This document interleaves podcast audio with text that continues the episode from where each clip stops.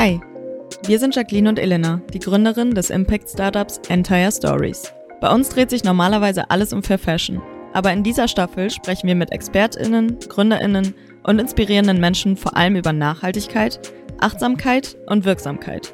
Denn wie unser Name schon sagt, glauben wir an einen holistischen Ansatz. Ihr bekommt hier also neue Impulse und Tipps für ein ganzheitlich bewusstes Leben. Wir freuen uns auf spannende Gespräche und wünschen viel Spaß mit der aktuellen Folge. Hi und herzlich willkommen zurück zu einer neuen Folge unseres Podcasts. Heute haben wir einen ganz besonderen Gast und zwar Lukas Pünder. Lukas ist der Gründer der nachhaltigen Schuhmarke Kano, die man auch auf Entire Stories findet, und von Retraced. Retraced ist eine Lösung für mehr Transparenz in der Lieferkette von Fashionunternehmen. Lukas, schön, dass du hier bist. Erzähl doch gern selbst noch mal kurz von dir. Ja, hi, freut mich auf jeden Fall. Ja, wie gesagt, ich bin Lukas, ich bin einer der Gründer von Kano und Retraced.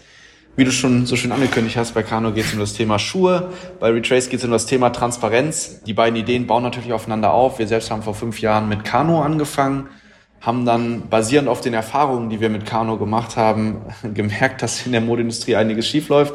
Gerade wenn es um das Thema Lieferkettenmanagement geht und das Thema Nachhaltigkeit und sind dann darauf gekommen, eine eigene Plattform dafür zu bauen, um Modemarken dabei zu unterstützen, mehr Transparenz in Lieferketten zu bringen, aber auch das ganze Thema Nachhaltigkeitsmanagement effizienter zu machen, indem man näher und besser in Kontakt kommt mit den Lieferanten, die halt hinter den Produkten stehen. Okay, super spannend. Wie bist du generell in die Modebranche gekommen? Nochmal ganz kurz, so was ist deine persönliche Motivation dahinter? also ich selbst habe das Ganze mit Philipp gemacht. Philipp ist also mit der Mitgründer von Kanu und auch ein weiterer Mitgründer von Retraced. Wir sind zusammen in Düsseldorf zum Gymnasium gegangen, kennen uns also mittlerweile seit knapp 20 Jahren. Und wie wir in die Modeindustrie reingestolpert sind, war wirklich mehr ein Ausversehen. Wir saßen zusammen bei L'Oreal, das ist mittlerweile jetzt sechs Jahre her, im Praktikum damals, ich während meines Masters, Philipp nach Abschluss des Bachelors. Und saßen da und haben überlegt, ja, also so Corporate irgendwie ist jetzt nicht so richtig für uns. Und entsprechend haben wir uns dazu entschieden, ja, vielleicht mal was Selbstständiges machen. Und dann kam Philipp auf die Idee, weil er selbst lange in Mexiko war, dass er meinte, hey, ich kenne einen super coolen Schuh, so einen Sommerschuh, gerade auch vielleicht für Männer, mit dem man das Ganze mal ausprobieren könnte. Dann können wir einfach wirklich mal schauen, wie das Ganze funktioniert. Damals, wirklich vor sechs Jahren, war das ganze Thema E-Commerce natürlich auch gerade noch so richtig im Kommen. Und mit genug Naivität haben wir dann gesagt, ja, kann ja nicht so schwer sein und haben uns dann Ende 2016 dazu entschieden, das Ganze auch dann wirklich zu starten. Ich selbst war dann noch im Auslandssemester während meines Masters, Philips, Philipp gerade in Private Equity unterwegs. Und dann hat Philipp gesagt, ja komm, ich höre hier auf, fahre nach Mexiko, suche einen Produzenten, der das Ganze für uns abwickeln kann, baut die Lieferkette auf und dann geht 2017 mit der ersten Kollektion los. Und genauso haben wir es dann auch in die Tat umgesetzt. 2017 war, ich würde mal sagen, vor allem im Fokus auf Erfahrung machen. Es lief so eher nicht so gut. Wie gesagt, ich selbst war doch auch wirklich dann in der Masterarbeit. Wir hatten keine Ahnung von E-Commerce, keine Ahnung auch von Mode. Also auch, wir haben auch super viele Produkte verhauen von der Passform her. Wir haben gar nicht gewusst, dass Schuhe auch gut sitzen müssen. ja, genau so war es dann auch. Und ja, dementsprechend war 2017 dann eher so ein Jahr des Lernens und haben dann 2018 aber oder bis Ende 2017 uns dazu entschieden, dann wirklich Vollzeit da jetzt auch jetzt unsere Mühe und Arbeit reinzustecken und haben dann seit 2018 dann wirklich richtig Gas gegeben und auch 2018 kam es dann auch das erste Mal mit der Idee der Transparenz. Haben wirklich eine Plattform nur für Kanu gebaut, wo es gerade darum ging, auch dem Verbraucher zu zeigen, was eigentlich in so Lieferketten passiert und wer dahinter steckt. Das ist natürlich gerade bei so einem Produkt wie Kano, wo es um Handwerkskunst geht, natürlich sehr, sehr spannend. Aber natürlich auch zu wissen, wo die Materialien herkommen und unter welchen Umständen diese produziert wurden, also sowohl Einfluss auf Umwelt als auch auf die Menschen, die darin arbeiten und haben dann aber gemerkt, Ende des Jahres 2018, dass diese Idee der Transparenz nicht nur für uns spannend ist, sondern eigentlich für wahrscheinlich sehr viele andere Marken auch. Und da geht es im Endeffekt jetzt um zwei Business Cases, um das vielleicht kurz vorwegzunehmen. Das eine ist das Thema wirklich interne Transparenz, wo es darum geht, Modemarken wirklich dabei zu helfen, einfach die Daten zu sammeln. Also einfach mal zu wissen und Übersicht zu schaffen, wo kommen deine Produkte überhaupt her, wer ist involviert, was sind die Arbeitsstandards, was sind die Zertifizierungen Richtung CO2-Footprint und Energiekonsum, Wasserverbrauch, das Ganze einfach mal einzusammeln, weil da geht es nur um Daten. Weil je mehr Daten man hat, desto besser die Daten werden, desto mehr Übersicht bekomme ich und desto bessere Entscheidungen kann ich treffen. Das ist also das eine Thema bei Retrace und das andere Thema ist das Thema externe Transparenz. Diese Daten also nicht nur für sich intern zu nutzen, sondern auch weiter aufzubereiten, um dann dem Verbraucher vorzustellen, um Vertrauen zu schaffen um auch beweisen zu können, dass man wirklich das tut, was man verspricht. Da gibt es ja auch zig Studien auf EU-Ebene, wo gesagt wird, dass, glaube ich, 40 Prozent oder sogar 43 Prozent aller Claims, die von Modemarken gemacht werden Richtung Nachhaltigkeit, überhaupt nicht bewiesen werden können. Ja. Und genau da setzt dann natürlich dieser externe Kommunikationsgedanke von Retraced an, dass man sagt, alles, was behauptet wird, kann mit Dokumenten und Zertifikaten bewiesen werden. Und mhm. das hat natürlich dann auch wiederum positiven Einfluss auf Vertrauen und natürlich aber auch auf den wahrgenommenen Wert des Produktes. Denn wenn ich weiß, dass die Nachhaltigkeitsstandards wirklich so sind, wie kommuniziert wurde, ich natürlich auch entsprechend sage, ich habe jetzt ein gutes Gefühl und das gibt dem Produkt indirekt mehr Wert. Und das steigert Conversion, das steigert grundsätzlich das Kaufverhalten und auch natürlich die, sag ich mal, die Retention Rate, also dass die Kunden natürlich auch entsprechend wiederkommen, weil sie so zufrieden sind mit dem Produkt. Und das sind, sag ich mal, so ein bisschen die zwei Use Cases, die wir mit Retrace bauen. Also einmal Effizienz in der Datensammlung und bessere Entscheidungen treffen. Und das andere ist, ja, Umsatzsteigerung, Vertrauen schaffen und Kunden an die Brand binden.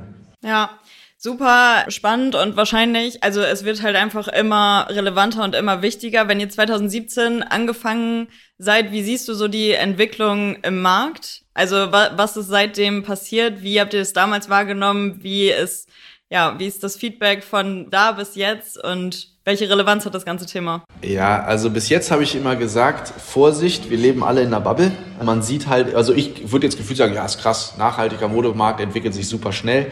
Dann sieht man ja. aber die objektiven Studien, die dann sagen, ja, liegt zwischen ein und drei Prozent des Gesamtmarkts. Also es ist irgendwo ja. eine kleine Nische und ist noch sehr klein. Und Wachstumsraten sind zwar zweistellig, aber es ist jetzt nicht so, dass man denkt, wow, der Markt verdoppelt sich jedes Jahr. Aber und das ist sehr spannend. Über die letzten sechs Monate haben wir bei Retraced einen extrem großen Wandel festgestellt.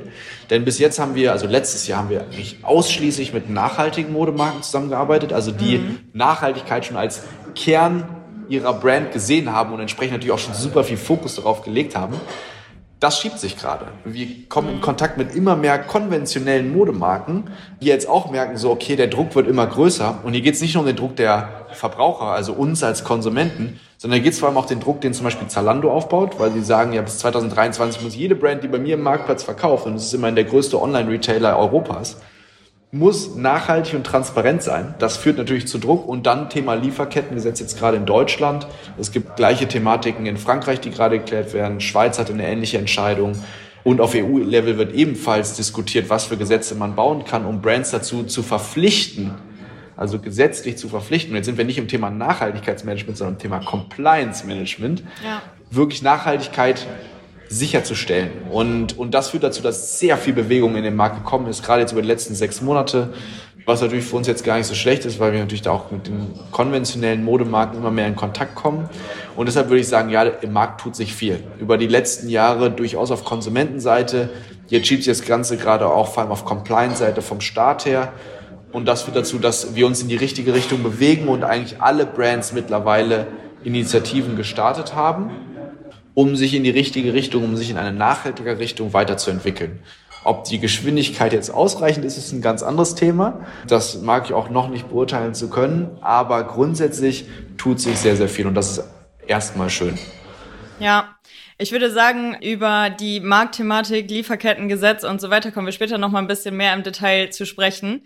Ich glaube, es macht Sinn, noch mal kurz Retraced besser zu verstehen. Also Woher kommen die Daten? Wie werden die aufbereitet und wie sieht das dann für den Endkonsumenten aus? Sehr gut. Ja, fangen wir vorne an. Wer ist eigentlich unser Kunde? Der Kunde ist überwiegend Modemarken. Hm, wie gesagt, bis jetzt überwiegend nachhaltige Modemarken, können aber auch konventionelle Modemarken sein. Und es geht darum, Nachhaltigkeitsmanagement effizienter zu machen. Und was bedeutet das? In erster Linie Daten zu bekommen. Und wen braucht man dafür? Das sind dann die Lieferanten. Das heißt, unser, also Retrades ist im Endeffekt eine Datenplattform. Es ist ein Netzwerk, wo du als Brand besser mit deinen Lieferanten kommunizieren kannst und Prozesse des Nachhaltigkeitsmanagements digitaler und effizienter aufzusetzen. Das bedeutet ganz konkret, wie funktioniert das System? Es ist ähnlich wie so ein Social Media Network, ein bisschen wie LinkedIn, nehmen wir mal als Beispiel, oder Instagram, wo jeder sein eigenes Profil hat und indem man sich mit einem Profil verbindet, kann ich entsprechend auf die Daten dieses Profils zugreifen. Und mit diesen Daten meine ich Zertifizierungen, letzte Labortests und irgendwelche Auditierungen und, und solche Geschichten. Können aber auch, wie gesagt, Elektrizitätsverbrauch sein, es kann Wasserverbrauch sein, Waste, Wastewater, Materialabschnitt, um darauf basieren natürlich nachher auch CO2-Footprints und so zu berechnen. Und der Gedanke ist, dass ich jetzt als Brand dieses Netzwerk baue, also ich meine 50, 100 Lieferanten da irgendwie alle drauf mappe, ich entsprechend das auch aufs Produkt natürlich runterbrechen kann, dann Nachhaltigkeitsanforderungen definiere im Sinne von jeder Tier 1 Lieferant, also jeder direkte Lieferant von mir, mit dem ich zusammenarbeite, der muss mein Code of Conduct unterschreiben. Der muss ein Zertifikat für Biobaumwolle haben, weil ich will nur Biobaumwolle verwenden. Der muss mir sagen, wie viel Energie er verbraucht. Er muss mir sagen, wie viele männliche und weibliche Mitarbeiter er hat und ob die krankenversichert sind und wenn sie krankenversichert sind, einen entsprechenden Beweis hochladen. Und dann sehe ich also genau im System, weil das Erste, was das System dann macht, ist natürlich zu gucken, was ist im Profil schon vorhanden, was kann es sich also an Dokumenten ziehen. Dann siehst du, okay, 50 Prozent der Fragen werden automatisch mit dem beantwortet, was bereits im System hinterlegt ist.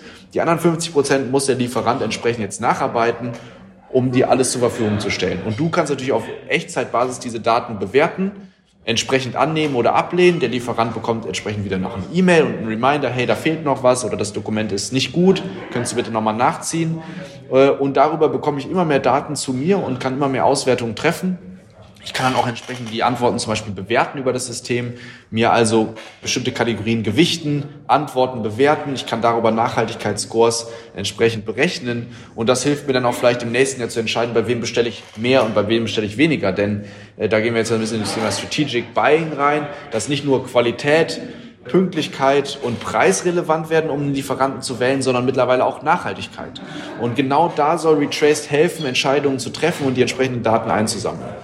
Und um noch einen Schritt weiter zu denken, was ist jetzt also das Ziel von unserer Plattform? Wir sind jetzt so weit und damit differenzieren wir uns auch von eigentlich allen anderen, wie zum Beispiel so einem traditionellen Anbieter wie äh, SAP, die ja auch ähnliche Tools vielleicht entwickelt haben, dass wir sagen, es geht natürlich auch, wenn der User oder der, der, der Customer die Brand ist, die eigentlichen Nutzer der Plattform die Lieferanten sind, weil die Daten müssen nun mal von ihnen kommen. Das heißt, wir müssen gucken, dass wir aus Sicht des Lieferanten denken und versuchen zum einen dem das Leben so einfach wie möglich zu machen, dass wir ihn also jetzt nicht da irgendwie triezen und zwingen, immer wieder da neue Sachen hochzuladen, sondern dass er es halt einmal richtig gut machen kann und man ihn danach in Ruhe lässt. Und wir gleichzeitig auch mit Retraced Lösungsansätze bieten, dass der Lieferant freiwillig, also ohne Druck der Brand, seine Daten in die Plattform einspielt. Und das ist gerade für uns eins der Kernthemen, was auch dazu geführt hat, dass nicht nur Brands mittlerweile unsere Kunden sind, sondern auch Lieferanten mhm. wirklich für Retrace zahlen, um entsprechend die Plattform zu nutzen und freiwillig ihre Daten einzuspielen. Das könnte zum Beispiel das Thema Internal Traceability sein, dass halt auch ein Lieferant endlich mal weiß, die Baumwolle, die hinten eingespielt wird, in welche Produkte fließt das denn überhaupt? Weil das ist gerade fast unmöglich nachzuvollziehen. Und das sind Beispiel so Thematiken, die wir uns jetzt angucken. Es könnte auch das Thema Waste Management, das ist ein weiterer Bereich, wo wir gerade reingehen oder uns zumindest anschauen, wo es darum geht, ja, wir versuchen dem Lieferanten zu helfen, zu identifizieren, wo sind die Quellen des Abfalls und was kann man mit diesen Abfällen nachher machen? Weiterverkaufen, wiederverwenden, neu in den Prozess einspielen, um darüber vielleicht auch finanzielle wieder Anreize zu schaffen, die Daten freiwillig in Retrace unterzubringen. Und das ist im Endeffekt mhm. genau das, was wir machen. Es ist also wirklich, eine, wir sind angewiesen sowohl auf die Brands, die dafür zahlen, als auch die Lieferanten, die halt die Daten zur Verfügung stellen. Und entsprechend sollen nachher alle kommen und, und am besten von diesen Daten profitieren. Final, vielleicht noch ein letzter Gedanke, dann bin ich still. Da geht es um das Thema, wo wir natürlich mittelfristig und langfristig hinwollen, ist ein Netzwerkeffekt. Das ist ähnlich ja. wie bei Instagram. Wenn du jetzt mit 100 Followern ein Bild hochlädst, dann sehen es halt wahrscheinlich maximal 100 Leute.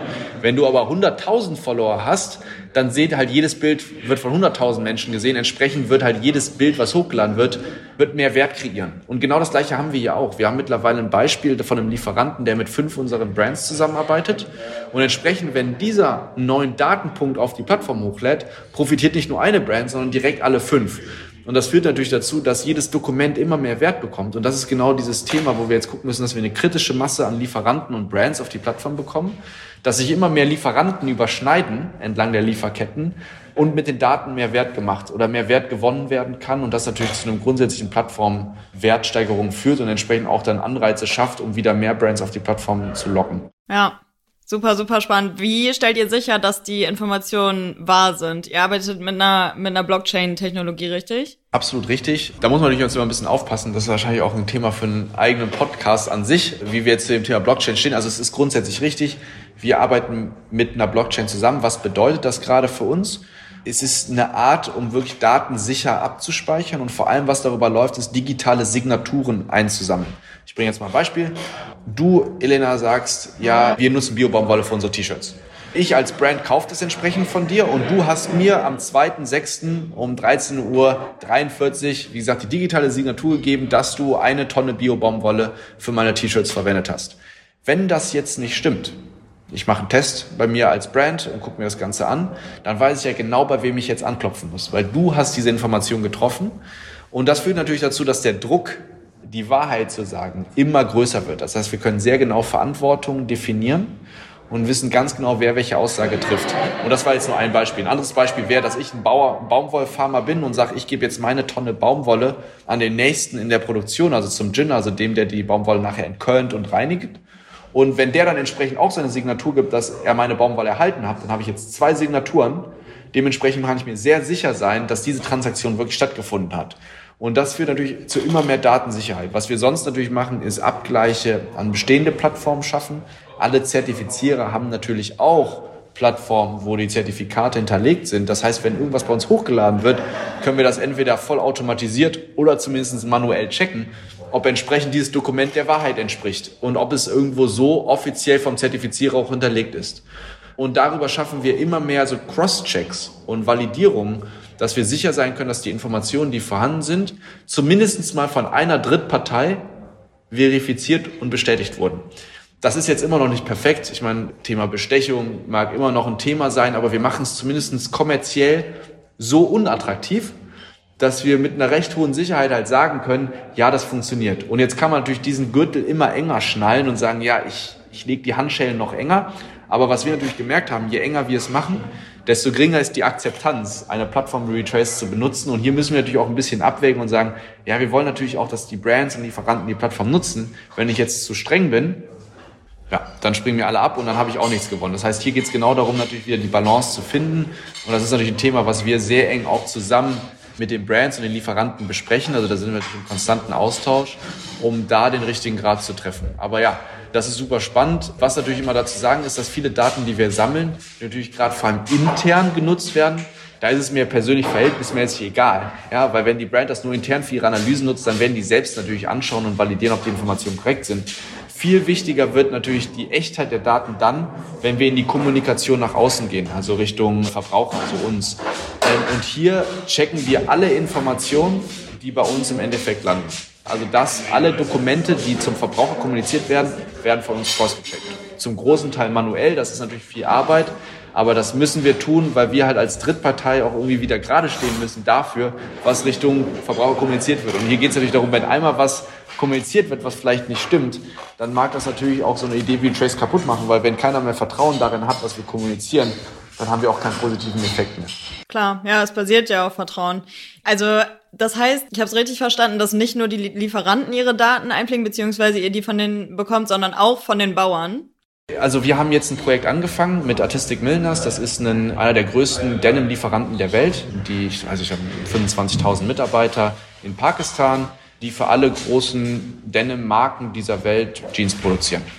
Und hier geht es jetzt um das Ziel, dass man wirklich nachweisen kann, von wo kommt die Baumwolle. Ja. Und in welche Produkte fließt das rein? Dass also wirklich du nachher als Verbraucher dir das Ganze angucken kannst, sagen kannst, okay, ich habe jetzt hier meine Jeans. Von welchen Baumwollfarmen kommt denn die Baumwolle? Das ist so ein Projekt, das gibt's eigentlich, gab es noch nie vorher und wir haben damit jetzt mal angefangen. Und das Thema ist sehr spannend. Also kurz, um das vielleicht vorwegzunehmen, was sind so die Challenges, auf die wir stoßen? Eine Standard-Jeans die du in deinem Kleiderschrank hast, da ist etwa Baumwolle von bestimmt 1000 Kleinbauern drin. Warum ist das so? Einfach aufgrund der Gegebenheiten, dass natürlich Lieferanten eine gleichbleibende Qualität sicherstellen wollen. Ich bringe jetzt mal ein ganz logisches Beispiel. Ich will ein Jackett und eine Anzughose produzieren und das soll natürlich die gleiche Qualität haben. Wenn ich jetzt aber die ersten 20 Bauern nehme, um die Jacketts zu produzieren und dann 20 andere Bauern benutze, um meine Hosen zu produzieren, dann ist die Qualität nicht mehr gleichbleibend. Und dann will das auch keiner mehr kaufen, weil du siehst das sofort im Stoff, dass das nicht das Gleiche ist. Und jetzt geht es also darum, dass ganz viel gemischt wird, um konstant über Millionen von Produkten eine gleichbleibende Qualität sicherzustellen. Das ist das gleiche wie bei Bitburger, die halt sagen, ja, ich, ich schmeiß die Hopfen von natürlich ganz vielen Farmern zusammen und wie stelle ich sicher, dass das Bier immer gleich schmeckt? ich baue einfach immer die gleiche Konstellation und um die gleiche, um eine große Menge zu haben, mische ich einfach von tausenden Bauern, Hopfenbauern entsprechend die Hopfen zusammen. Und das ist bei der Kleidung genauso. Also was passiert? Wir haben den Ginner. Der Ginner ist der, der nach dem Baumwollfarm sitzt und entsprechend Baumwolle entkörnt. Baumwolle ist ein Naturprodukt, da sind halt entsprechend die Samen für die nächste Baumwollpflanze drin und die müssen irgendwie rausgenommen werden, weil die brauche ich nicht, um Kleidung zu produzieren. Und dort werden erstmal von 30 Kleinbauern die Baumwolle zusammengeschmissen und gereinigt und entkörnt und dann in einen Ballen zusammengebunden. Und diese Ballen gehen dann zum Spinner, das ist also der, der den Garn herstellt. Und was macht der? Der nimmt sich jetzt 30 Ballen oder 40 Ballen, packt die in den sogenannten Blowroom rein, wo halt dann schrittweise aus jedem dieser Ballen ein bisschen was Fasern, also Baumwollfasern rausgenommen werden, die dann halt über verschiedenste Prozesse so gezwirbelt werden, um daraus halt diesen Garn zu produzieren. Jetzt haben wir also 30 Bauern, die in einem Ballen sind und 30 Ballen werden genutzt, um einen Garn herzustellen zack, hast du 30 mal 30 verschiedene potenziell. Das wären halt direkt 900 verschiedene Bauern. Und das ist halt der Standard. Und das ist nicht mal um Verwirrung zu stiften. Es geht hier um Qualität. Es geht darum, wirklich sicherzustellen, dass wir eine gleichbleibende Qualität haben, was genau auch in unserem Interesse ist als Verbraucher, weil ich möchte, wenn ich die Levi's Jeans oder die H&M Jeans kaufe, sicherstellen, dass ich halt weiß, was ich bekomme. Und genau das führt ja dazu, dass halt dieser, dieser Mix and Match da halt so, so krass gemacht wird. Ja, und das ist halt das Problem, dass sich man sich an solchen Projekten durchwühlt. Was machen wir jetzt also, um entsprechend da so ein bisschen gegen vorzugehen oder das Ganze so ein bisschen aufzurollen? Wir wollen jeden einzelnen Arbeitsschritt beim Ginner und beim Spinner und beim Weber entsprechend auseinanderpflücken und in jedem Schritt gucken, was kam voll rein, was ist hinten noch draus, was kommt hinten raus. Ja.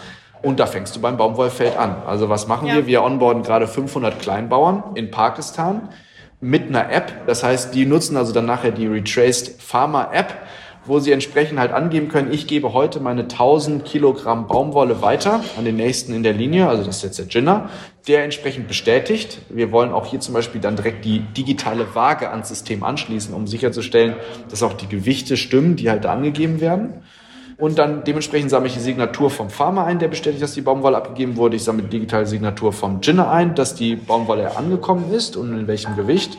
Und entsprechend habe ich die erste Transaction und kann natürlich auch so digitale Lager darüber bauen, dass ich genau weiß, wie viel Baumwolle in welchem Moment bei dem Ginner angekommen sind. Und wir sammeln das Ganze natürlich mit Zeitstempeln entsprechend weiter, dass wir dann also auch genau wissen, wann muss das beim Ginner hinten wieder rauskommen. Ja, dass wir also auch genau da weiterverfolgen können und wissen, ja, der Ginning-Prozess dauert drei Stunden und entsprechend, äh, ich glaube, es ist ein bisschen länger, dass entsprechend dann hinten genau in der Zeit dann auch ja wieder die Baumwolle hinten rauskommt. Und wir natürlich aber auch konsolidiert jetzt die Baumwolle nehmen von diesen 500 Farmern, die wir gesammelt haben. Ne? Und dass wir also genau dann immer den Schritt weitergehen, bis das Ganze halt dann, wie gesagt, beim Spinner ist, also beim Garnhersteller, wo wir dann wieder anfangen und sagen, okay, das sind jetzt hier die Baumwollballen von unseren bestimmten Farmern, bitte nutzt nur die. Das ist, um die Qualität gleich zu lassen, ausreichend zumindest für die Mengen, die wir jetzt erstmal da raus haben wollen. Und darüber können wir zumindest mal sicherstellen, dass wirklich nur die 500 Farmer, die wir gerade tracken, entsprechend in den Produkten rauskommen. Und das ganze Projekt ist darauf ausgelegt, und das ist eigentlich eine sehr schöne Sache, dass die Firma Artistic Milner, also der Denim-Produzent, dem die Baumwollfelder nicht gehören, aber entsprechend die Baumwollfelder oder Farmer fair bezahlen möchte, anhand der Qualität, die er erhält. Ne, um entsprechend auch die, die Bauern zu motivieren, eine sehr gute Baumwolle zu produzieren. Denn was passiert gerade? Gerade wird Baumwolle nach Gewicht abgerechnet. Um das mal kurz als Beispiel zu nennen. Das heißt, ob ich jetzt den halben Strauch abschneide und in den Korb reinschmeiße, um das Gewicht ein bisschen hoch zu, zu kriegen, das führt dazu, dass ich mehr bezahlt werde. Aber das führt natürlich nicht zu einer hohen Qualität in der Baumwolle. Und genau da wollen wir jetzt anknüpfen, dass wir sagen, sofern der, der Abfallwert in der gesammelten Baumwolle gering ist, Entsprechend können wir mehr zahlen, um den Bauer zu incentivieren, nicht mehr die halbe Baumwollpflanze abzuschneiden, einfach nur um das Gewicht hochzudrücken. Ja, und dafür brauchst du Traceability. Und genau da setzen wir jetzt an, um das sicherzustellen, um die Bauern zu incentivieren. Darüber hinaus bauen wir noch direkt ein komplettes Accounting-System damit, also eine Eingaben-Ausgaben-Rechnung, weil hier geht es ja wieder genau darum, genau das Problem, was ich vorhin auch beschrieben habe, wir müssen die einzelnen Teilnehmer motivieren, Daten ja. freiwillig auf die Plattform zu spielen. Also was machen wir? Ja, über die Plattform kannst du jetzt tracken, wie viel Umsatz du machst mit der Baumwolle, die du abgibst und dagegen kannst du Saat, Arbeitseinsatz und Wasser und Elektrizität gegenrechnen, um entsprechend halt dann zu schauen, okay, wie viel bleibt am Ende eigentlich des Monats übrig, um mein, mein Leben und das meiner Familie zu finanzieren. Ja. Ja, mega. Also ich glaube halt, aus Endkonsumentensicht ist es halt immer so, dass meistens hört die Transparenz beim Lieferanten auf. Also es heißt dann irgendwie, der Pullover besteht aus Biobaumwolle und wird fair und nachhaltig in Portugal produziert. Und das war's. Und deswegen verstehen so viele Leute auch einfach nicht den richtigen Wert hinter der Kleidung. Also das, was du gerade alles erklärt hast, was alles dahinter steht, das macht ja am Ende den höheren Preis von Slow Fashion aus. Und den versteht man halt tatsächlich erst als Endkonsumentin, wenn man wenn man diese Hintergrundinformationen hat und die dann erstmal so aufzubereiten, dass die Leute sich das auch durchlesen und angucken und das, was dann am Ende von euch quasi auf den Produktdetailseiten in den Shops ist, so dass man auf einem Klick sieht, so da diesen Weg hat das Produkt zurückgelegt und die, Leute und die Lieferanten waren daran beteiligt und das sind die Materialien und so weiter, ist dann, glaube ich, das, was die Branche wirklich nach vorne bringt. Also ja, Absolut Mega. richtig. Ja, nee, das ist, das ist das Thema. Also da geht es sehr viel auch um das wirklich um, um Aufklärung, überhaupt ja. mal zu verstehen, wie komplex diese Lieferketten sind und auch wie viele Arbeitsschritte daran involviert sind. Das ist unfassbar, wenn man darüber nachdenkt, wie viele hunderte Menschen wahrscheinlich meine Jeans angefasst haben, vom Baumwollfeld, ja. wie gesagt, über Ginning, über Spinning, über die Weberei, über die Färberei, über dann Cut-Made Trim, also den Schritt, wo das T-Shirt im Endeffekt in ihre Einzelteile zerschnitten wird, also der Stoff in die richtigen Teile zerschnitten wird und dann zusammengenäht wird. Dann Logistik, Packaging und jetzt reden wir nur von der Baumwolle. Knöpfe, Garn, also ja. die, die Naht muss ja auch genäht werden, also die, das, was da, das Material muss ja auch gewonnen werden, Reißverschlüsse, das kommt ja alles nochmal oben drauf. Also das sind wirklich hunderte Leute, die an jedem Produkt mit dran sind. Umso mehr stellt man sich halt dann wie immer die Frage, wie kann es sein, dass dann zum Teil Jeans oder T-Shirts so extrem günstig angeboten werden. Und ich meine, das ist jetzt auch nichts Neues, was ich sage, aber einer muss halt die Rechnung zahlen. Und wenn ja, wir es nicht sind klar. als Verbraucher und die Brands werden es mit Sicherheit auch nicht sein, dann sind es natürlich wieder die, die in den Lieferketten sitzen und am wenigsten zu sagen haben. Und genau ja. darüber sollen ja auch solche Projekte dann dienen, wo es ja auch um das Empowerment vielleicht von den Farmern geht und auch genau darum geht, nachzuweisen, ja, was bekommt ihr denn überhaupt? Ja, nicht nur der direkte Lieferant auf Tier 1, der in Portugal sitzt, weil die haben mit Sicherheit hohe Arbeitsstandards und hohen Arbeitsschutz. Aber ich rede jetzt von den, den Baumwollfarmern, die in Tansania, Pakistan oder Indien sitzen, die deutlich weniger Rechte und Möglichkeiten haben, da auch von ihrem Recht Gebrauch zu machen. Ja, und ich habe gesehen, ihr habt jetzt, eure aktuellen Kunden sind Fair Fashion Labels, also zum Beispiel Ehrlich, also Ehrlich Textil, Armed Angels. Wie sieht's aus mit denen, die wirklich den Markt dominieren? Wir haben gerade drüber gesprochen, so der Fair Fashion Markt ist gerade noch eine krasse Nische wie den wirklichen Unterschied macht man mit den, mit den Big Playern? So habt ihr Kontakt zu Fast Fashion Brands? Ist es für die schon ein Ding? Sind die interessiert an eurer Lösung? Ja, wie ist da so die Resonanz? Ja, auf jeden Fall eine super Frage. Und es ist so, knüpft so ein bisschen an das an, was ich vorhin mal gesagt hatte am Anfang. Ja, es tut sich viel. Und ja, wir kommen mit immer mehr konventionellen Modemarken zusammen. Wir haben damit auch gar kein Problem weil, wie du schon sagst, genau darüber kommt der Impact. Ne? Wenn ich jetzt zu einer nachhaltigen Modebrand gehe, nehmen wir mal ehrlich Textil, die haben schon ein gutes Verständnis davon, was sie machen. Die machen das seit Jahren, das ist der Kern ihrer Brand, die investieren da viel Geld rein und viel Zeit und viel Mühe. Da kann ich also da kann ich natürlich helfen, Prozesse effizienter zu machen und vielleicht noch ein bisschen mehr Übersicht zu schaffen und irgendwie vielleicht den nächsten Schritt zu gehen. Aber wie gesagt, grundsätzlich läuft das ja schon alles sehr rund. Wenn du jetzt natürlich bei den konventionellen ansetzt, da verschiebt sich unser komplettes Businessmodell, weil du wirklich auch alleine Erfahrungen teilen musst. Diese ganzen Best Practices, die wir mit den nachhaltigen Modemarken entwickeln und lernen und dann digitalisieren, natürlich dann auch auf diese konventionellen überbringen wollen. Und das wird jetzt auch, glaube ich, in den nächsten sechs Monaten ganz, eine ganz spannende Zeit werden, um zu sehen, was sich aus diesen Gesprächen, die wir jetzt seit Anfang des Jahres intensiv führen, für Projekte ergeben werden. Und gerade scheint es so zu sein, dass wirklich die Brands Interesse haben, sowas zu machen, weil sie auch einfach Hilfe brauchen, weil sie merken, ja, wir müssen auf den Druck reagieren, der vom, vom Markt ausgeht. Und ich brauche dafür technische Unterstützung, um das unterzubringen, weil wir arbeiten ja natürlich mit einem Digitalisierungsstau, weil einfach, wie gesagt, diese Kommunikation und Datenaustausch so schlecht ist, dass man einfach gar nicht an die Informationen rankommt. Und da muss man, glaube ich, auf irgendwelche technische Struktur zurückgreifen, um das ganz effizient, auch vor allem in der Größe der Brands, auch entsprechend unterzubekommen.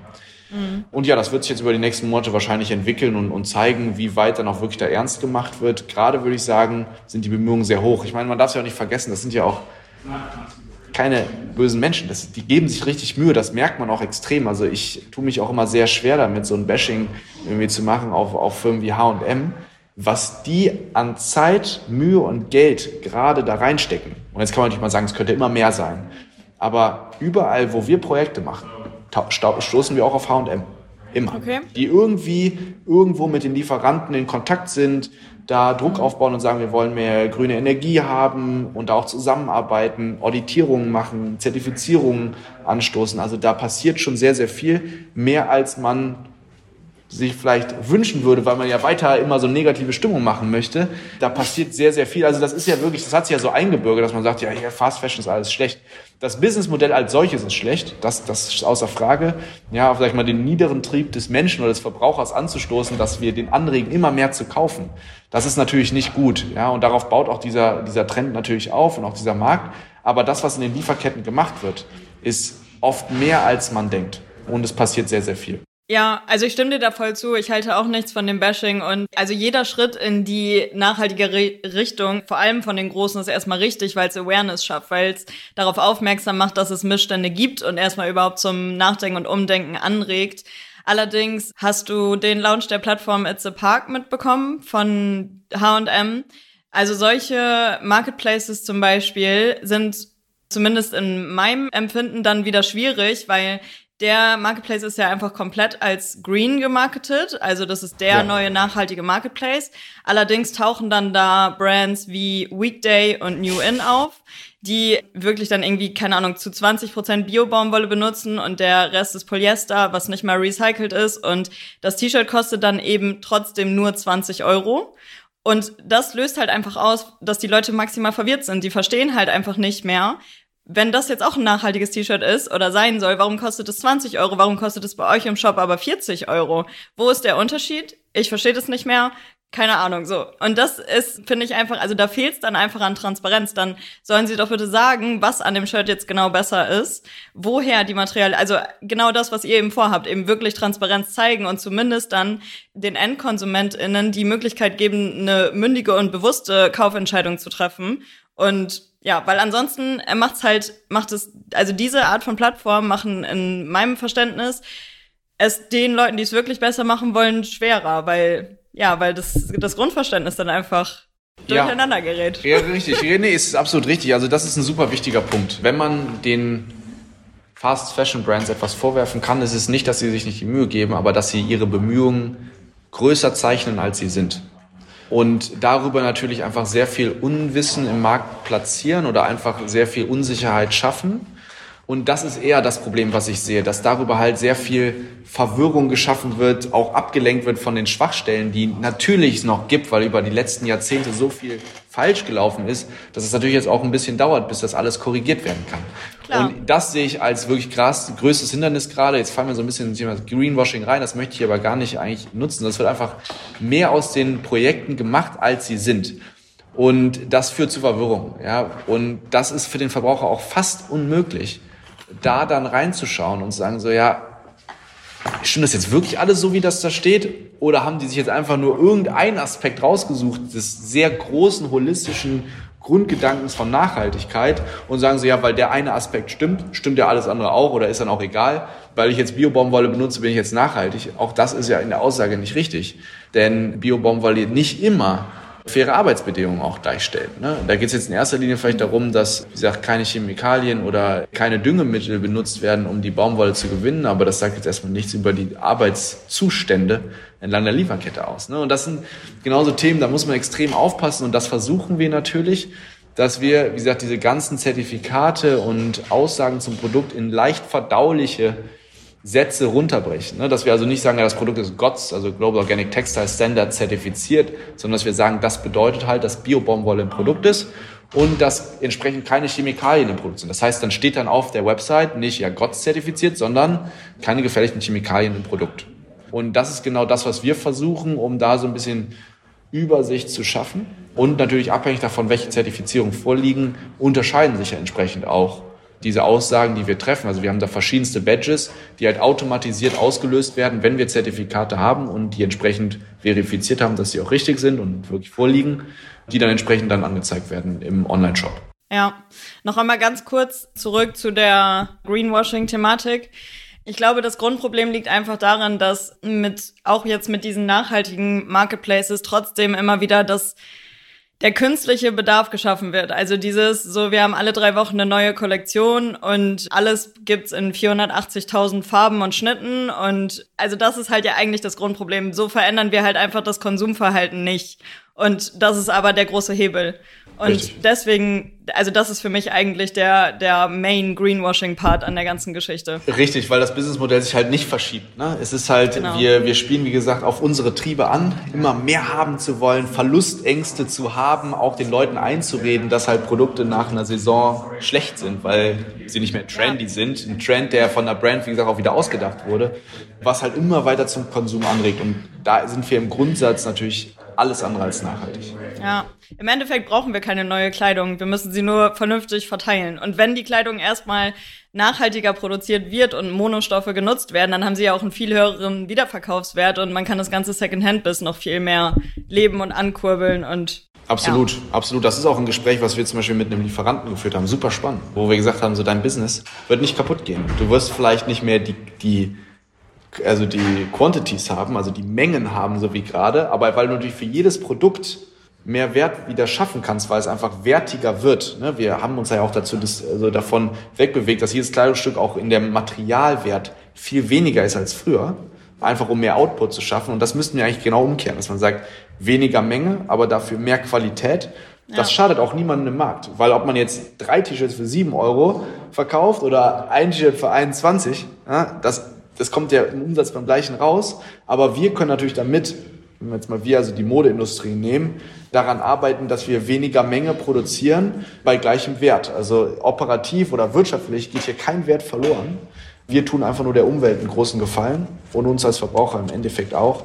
Denn auch wenn wir natürlich kurzfristige Freude daran haben, viel shoppen zu gehen, halte ich es nicht für besonders sinnvoll, da auch immer wieder den neuesten Zwängen hinterherlaufen zu müssen, weil das macht ja auch unglücklich. Man vergleicht sich ja, das sind ja auch die gibt ja auch super viele Studien zu, dass man mal sagt, ja, ich muss ein neues Trend haben.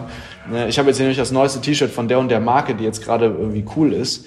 Und wenn ich das nicht habe, bin ich weniger wert. Das ist ja das, was yeah. gerade so immer wieder rumfließt an Gedanken, die ja wirklich total schädlich auch für die mentale Gesundheit eines Menschen ist. Total. Also als äh, wir angefangen haben, uns mit der Fashion-Industrie zu beschäftigen, haben wir ganz automatisch so ein Antikonsumjahr an eingelegt und das tat richtig gut. Also wir waren richtig happy damit einfach. nee, das glaube ich, das glaube ich gerne. Also wie gesagt, wenn man da sich auch einmal so ein bisschen rausgekämpft hat und das sieht man ja auch, wie gesagt, dieser nachhaltige Modemarkt gewinnt ja auch an Größe. Also wie gesagt, ich will jetzt hier gar nicht auch schlecht reden in dem Bereich. Es tut sich ja sehr viel und wie gesagt, auch immer mehr Verbraucher fallen ja genau auf diesen oder springen auf diesen Zug auf. Weil sie sagen so, ja, es ist für mich besser, es ist für die Umwelt besser, macht halt entsprechend viel mehr Spaß. Ja. Okay, jetzt möchte ich gerne noch eine kurze Expertenmeinung von dir zum Lieferkettengesetz. Also, super schwieriges Thema. Ich würde sagen, ich fange jetzt mal damit an mit dem Wichtigsten. Es ist sehr wichtig, dass etwas passiert. Ja, also, dass es eine Art Regulierung gibt, vielleicht auch vom Staat angestoßen, weil die Brands bis jetzt nicht in der Lage waren, es selbstständig zu machen und auch, wie gesagt, die Verbraucher noch nicht weit genug sind, das ausreichend zu honorieren. Also das ist ja, es geht ja wieder Hand in Hand. Ne? Eine Brand wird immer fragen, so ja, warum soll ich denn jetzt nachhaltig werden, wenn es keiner haben will. Und der nachhaltige Modemarkt ist nun mal noch eine Nische. Entsprechend halte ich es für wichtig, dass der Staat zu einem bestimmten Grad hier eingreift, äh, zum Wohle aller und entsprechend Vorschriften macht. So, also das jetzt erstmal vorweg. Lieferkettengesetz oder eine Idee des Lieferkettengesetzes ist super sinnvoll. So, jetzt geht es darum, wie ist das Lieferkettengesetz aufgebaut? Erstmal kann man, sage ich jetzt, sagen, ja, Jetzt, jetzt trennen sich ja, spalten sich ja so ein bisschen die Lager. Die einen sagen, es ist zu streng, die anderen sagen, es ist viel zu wenig streng. Und das ist natürlich jetzt genau die Frage, die es zu klären gibt. Das Lieferkettengesetz führt schon zu Druck. Das merken wir jetzt, weil wir, wie gesagt, mit den Marken reden oder zusammenarbeiten. Das ist erstmal gut. Deshalb würde ich sagen, es wurde hier irgendwie schon ein bisschen was Richtiges getroffen. Aber jetzt kommen wir in folgendes Problem rein. Und ich glaube, das wird viel zu wenig geklärt. Jetzt unabhängig davon, ob es zu streng ist oder zu wenig streng, ist die Frage, was sind jetzt die Konsequenzen, die jetzt passieren? Also eine Marke sagt, ich habe jetzt Druck. Wie viel Druck jetzt da ist, wie gesagt, basierend auf wie streng das Lieferkettengesetz, darum geht es gar nicht, sondern erstmal, ich habe Druck. Was mache ich? Ich versuche das Gesetz zu lösen. Wie löse ich das Gesetz? Indem ich mir von einer Drittpartei zertifizieren lasse, dass die Arbeitsstandards gut sind. Das heißt, was mache ich? Ich nehme jetzt irgendwie einfachst zu erreichende Zertifizierung, die ich irgendwie bekommen kann, stecke da ein bisschen Geld rein und sage so, okay, Thema erledigt. Aber das eigentliche Ziel dieses Lieferkettengesetzes sollte ja sein, dass man an Lieferketten arbeitet und dieses verbessert. Wenn ich mir jetzt ein Zertifikat organisiere oder nur noch zu den Lieferanten gehe, die Zertifizierung haben, erreiche ich das nicht zwangsweise, denn ich verstecke mich so ein bisschen in diesen Zertifikaten und ein paar sind auch echt einfach zu erhalten. Ja. Und die eigentliche Arbeit an den Lieferketten, vor allem jetzt nicht nur den direkten Lieferanten, sondern alles, was dahinter kommt, passiert wiederum nicht. Und genau da muss im Endeffekt angeknüpft werden, dass man sich das anschaut und im Endeffekt genau da guckt eigentlich, ja, was für Möglichkeiten hat der Staat, die eigentliche Arbeit an den Lieferketten zu fördern. Also, dass sich Brands wirklich mit den Lieferanten zusammensetzen und sagen, so, was brauchst du, was braucht die Umwelt, was brauchen deine Mitarbeiter, was kann ich tun, um es besser zu machen. Und das wird durch dieses Lieferkettengesetz meines Erachtens noch nicht ausreichend gefördert. Und ich glaube, da muss man über die nächsten Zeit gucken, was sich so ergibt, ob vielleicht Brands auch da vielleicht den nächsten Schritt dann weitergehen und nicht nur sagen, ich hole mir jetzt irgendwelche Zertifizierungen, sondern sagen, ich arbeite daran. Und das ist jetzt wirklich komplett unabhängig davon, ob jetzt nur Tier 1, also direkte Lieferanten, Lieferanten oder auch die mittelbaren Lieferanten, die dahinter liegen, entsprechend auch mit aufgenommen werden. Das ist davon vollkommen unberührt und auch egal. Es, es ist eher die Grundlage, ändert es wirklich die Bedingungen, die Produktionsbedingungen in, in den Ländern, wofür es ja eigentlich da ist. Okay, danke. Ja, das mal so als kleine, kleine Einschätzung. Kurz nochmal zu den Zertifizierungen. Wie siehst du das bei Newcomer-Brands? Also wir beschäftigen uns ja speziell mit, mit so upcoming Sustainable Brands, die gerade erst gelauncht sind und kriegen halt super oft die Rückmeldung, dass sie sich in den also wenn man eine nachhaltigere Fashion Brand gründen möchte, braucht man erstmal eine bestimmte Abnahmemenge bei den Produzenten, um überhaupt in Produktion gehen zu können. Die kriegt man aber natürlich anfangs nicht direkt an den Mann beziehungsweise an die Frau, weil wenn die Kollektion produziert ist, dann fehlt es eigentlich schon an Geld für Branding und Marketing.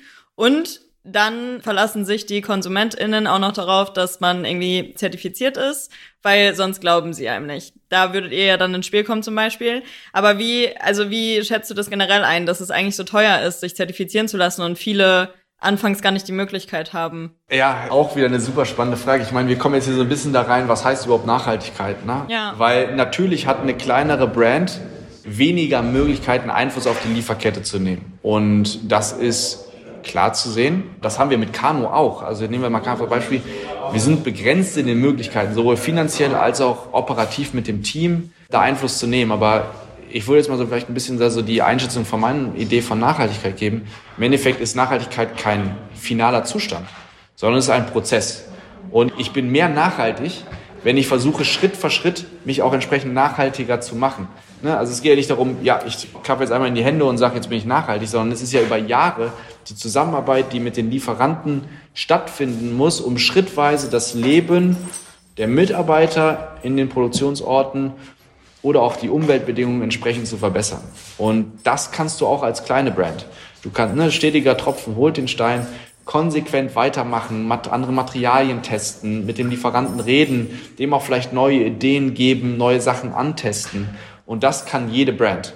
Und da geht es nur darum, das richtige Mindset zu haben und den entsprechenden Einsatz zu bringen, das zu tun. Weil da geht es nicht um Geld, da geht es nur um Ideen, um Austausch und um Kooperation, um das entsprechend zu fördern. Und das würde ich auch gerne von kleinen Brands sehen. Und das ist auch genau das, was ich zu Brands kommuniziere, wenn ich mit ihnen spreche, dass ich sage, ja, ich habe jetzt hier einen super Anfang gemacht, aber das ist halt nur der Beginn. Ja, jetzt geht es genau darum, daran anzuknüpfen und zu sagen, was ist jetzt der nächste Schritt, um mich weiter nachhaltiger auszurichten. Und ich glaube auch, dass Verbraucher das honorieren. Weil das ist auch, was Verbraucher ja dann spüren, dass sie sagen so, wow, die Brand, die gibt richtig Gas. Die hat immer ja. wieder coole neue Stories, neue coole Initiativen und Ideen.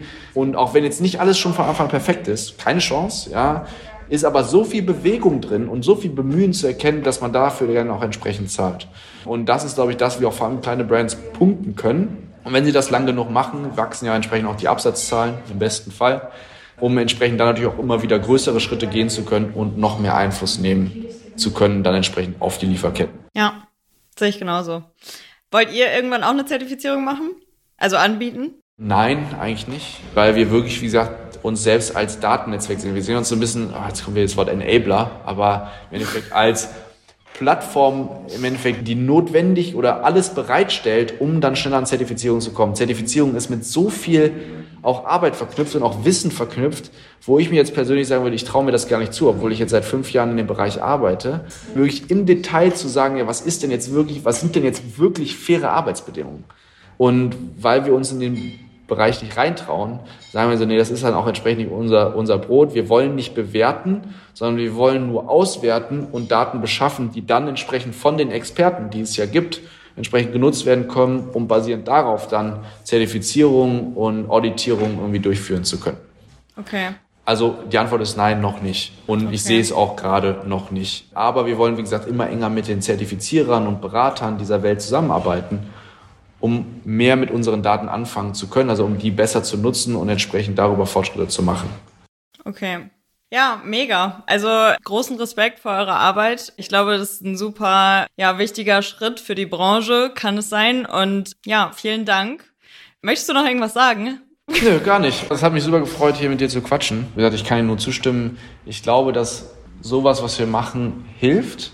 Wir sind aber selbst auch noch ganz am Anfang und das ist uns auch klar dass wir selbst halt auch noch als Startup agieren und einfach gucken müssen, dass wir zusammen mit den großen Teilnehmern der Modeindustrie halt zusammenarbeiten, sei es Lieferanten, sei es Zertifizierer, auch die sind groß, oder halt Brands, entsprechend da halt auch zusammen Projekte zu machen, um die Plattform weiter auszubauen und einfach das Wissen, das wir natürlich irgendwie bei uns auf der Plattform schaffen, flächendeckend cool. unterzubringen, ja. um darüber natürlich am meisten auch, äh, sag ich mal, Wert für die Modeindustrie zu schaffen. Ja, voll. Wir stellen unseren Gästen am Ende immer, beziehungsweise wir beginnen Sätze, die wir beenden lassen. Das will ich mit dir jetzt auch mal kurz machen. Okay. Bist du bereit? Klar, jederzeit. Okay. Ein Satz, über den jeder mal nachdenken sollte, ist. Wo kommt meine Mode her? Sehr gut. Für die Zukunft der Branche wünsche ich mir, dass alle Teilnehmer gemeinschaftlich zusammenarbeiten, weil das findet gerade nicht statt, um wie gesagt, Standards für Nachhaltigkeit festzulegen und auch gemeinschaftlich an neuen Wegen zu arbeiten, um die ganze Industrie nachhaltiger zu gestalten. Wenn ich etwas rückgängig machen könnte, wäre es? Fast Fashion. Sehr gut. Super, super Schlusswort. Vielen, vielen lieben Dank, dass du bei uns zu Gast warst und ich wünsche euch weiterhin ganz, ganz viel Erfolg und ja, es war ein sehr spannendes Gespräch. Danke für deine Offenheit und den vielen wertvollen Input. Ja, habe ich sehr gerne gegeben, hat mich auf jeden Fall auch gefreut. Wenn im Nachgang noch irgendwie Fragen aufkommen sollten, melde ich gerne jederzeit. Wir sind ja eh im Austausch und entsprechend können wir das ja dann auch danach klären. So machen wir das. Einen cool. schönen Tag dir noch. Vielen Dank, dir auch. Mach's gut. Ciao. Ciao.